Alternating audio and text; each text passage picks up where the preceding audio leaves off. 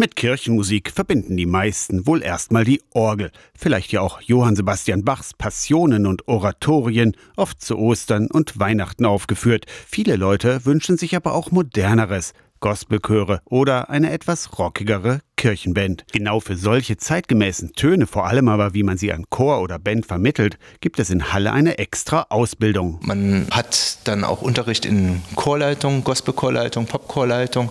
Man hat Unterricht in Bandleitung und muss dafür auch Arrangements verfassen können. Gerhard Nötzl gehört zum Dozententeam am Kirchenmusikalischen Seminar in Halle und er hat die einjährige Ausbildung Popularmusik mitentwickelt. Ganz viel Praxis gehört dazu. Was nützt einem das, wenn man das theoretisch alles weiß, aber dann steht man mal vor einem Chor und kann überhaupt nicht mit den Menschen umgehen. Deshalb ist uns das ganz wichtig, auch wirklich die Leute, die hier die Ausbildung machen, vor die Chöre zu stellen, sich mal auszuprobieren, auch mal zu gucken, ey, wie mache ich das? Um mal zu gucken, ist für Neugierige an moderner Kirchenmusik am Samstag Tag der offenen Tür.